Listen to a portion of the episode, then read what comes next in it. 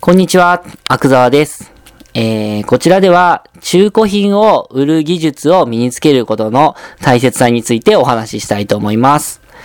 えー、っとですね。まあ、なんでこんな話をするのかというと、私のメルマガの読者さんからですね、まあ、自分は背取りで食っていく気はないんで、まあ、背取りは覚えなくていいですよね、みたいなお話をいただいたんですね。で、あのーこれって、やっぱりちょっと思考停止状態に陥ってるなっていうふうに思いますね。はい。まあ私は、背取りが本当に簡単に稼げるから、稼げるし、サラリーマンの副業としてもすごくいいと思ってるんで、ことあるごとに背取りいいですよって言ってるんですけれども、あのーただ、背取りで稼ぐために背取りを身につけるっていうわけじゃないんですよ。もっと広い意味で見たら、背取りをすることによって、あなた自身が中古品を裁くっていうこ技術を身につけるっていうのも、まあ狙いの一つであるんですね。というのも、今までって中古品って皆さんどう処分されてました？多くの方って、ブックオフとかの中古店に持ってって、で、相手のいいねで、まあ、買い取られて終わりっていうパターンじゃないですか。あとは、捨てるか、フリマに出すとか、そういう程度ですよね。それがですよ、あなたがもしも、インターネットを使って中古品を売りさばく技術を持っているのであれば、同じ中古品を処分するにしても、全然手元に残るキャッシュが違うと思いませんか？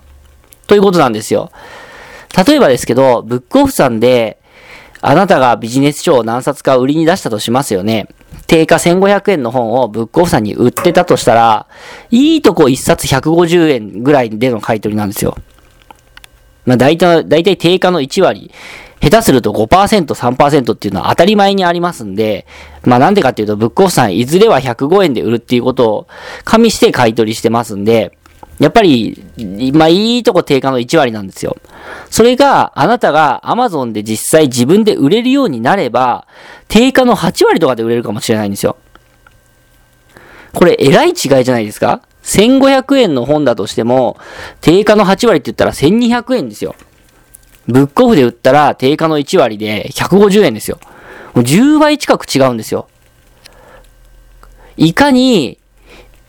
今まで、もったいないことをしてたかっていうのが、わかりますよね。まあ、あの、売れ残るリスクとか、お客様の対応の手間とか、そういうのはありますよ。そういうのは確かにありますけど、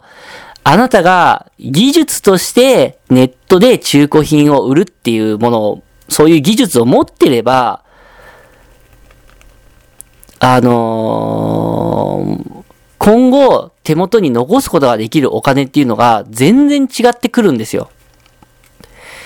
まあ要するに中間マージンを取られないっていうことなんですけどね。これは中古品に限らず、うんと、例えば不動産もそうでしょうし、株はちょっと難しいのかなと思うんですけどね。金融商品はちょっと難しいかなと思うんですけれども、他のもの何でもそうですよね。例えば、輸入品を買うにしろ、店舗で買うより、自分が、あのーアメリカのアマゾンで買って取り寄せた方がはるかに安いでしょうし、そういうことなんですよ。どんどんどんどん、なんていうのかな、こう、インターネットの発達によって、どんどんどんどん中間業者のしてることっていうのが自分たちでできるようになってきてるわけですから、そういったものを少しずつ自分の技術に加えていけば、いいんじゃないかなと。余計なお金を取られなくていいんじゃないかな。というふうに思ってるので、背取りもおすすめしてるということなんですね。それは背取りで稼いでくれれば、私としてはすごく嬉しいですけど、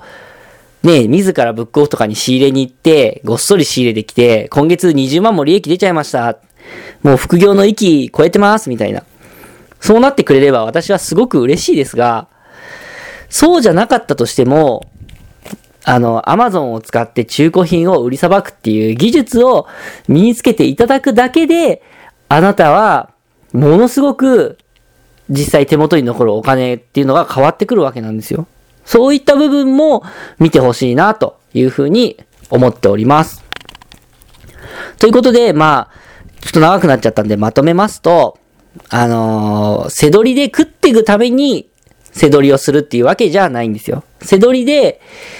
えー、毎月何万円かの副収入を得るために背取りをする。それだけじゃないんですよね。それだけじゃなく、背取りをすることを通じて、あなたに中古品を売りさばく技術っていうのを身につけてもらうと。そういう狙いもあって、背取りをお勧めさせていただいているということなんですね。はい。ということで、えー、ぜひ、背取り取り組んでみ、背取りに取り組んでみてほしいな、というふうに思っております。で、まあ、どうしてもやり方がわからないと。Amazon の登録の仕方がわからないとか、売れた後の発送の仕方がわからないとかっていうことであれば、あの、私にお声掛けいただければ、参考資料、まあ、私のおすすめの参考資料っていうのがありますので、それを、えー、あなたにお伝えしますので、ご連絡ください。で、まあ、連絡するにはどうしたらいいかっていうと、えー、っとですね、私のメルマガを読んでいただければ一発です。一応私のブログにも質問フォームっていうのがあるんですけど、かなりの数をいただくんで、そっちのフォームから連絡されてもお返事できるかどうかっていうのがわかりません。ですので、えー、まあ基本的に質問っていうのはメルマガの読者さんだけからいただくようにしてるんですね。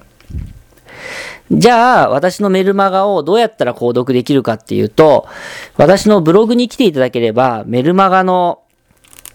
購読フォームっていうのがありますので、そちらにお名前とメールアドレスをご登録ください。はい。で、私のブログにはどうやって来るかっていうと、えー、fp スペース、アクザワ、スペース、群馬。これで検索していただければ、えー、1ページ目に出てきます。で、これを仮に FP スペースアクザワで検索すると、私のもう一つのビジネスのセドリのブログの方が出てきちゃうんですね。で、まあ、セドリのブログからでも、私の FP ブログに移行できますので、別にそれはそれで問題ないんですけれども、あの、それが一手間かかってめんどくせえなと思うことで、思うのであれば、えー、検索の時に最後に一つ、群馬と付け加えていただければなというふうに思います。あと、この音声を聞いていただいた方の中で、もっとアクザーさんの発信する情報を知りたいよと思った方も、ぜひメルマガご登録ください。メルマガは、えー、無料ですからね。それでは、えー、本日は以上になります。ありがとうございます。失礼します。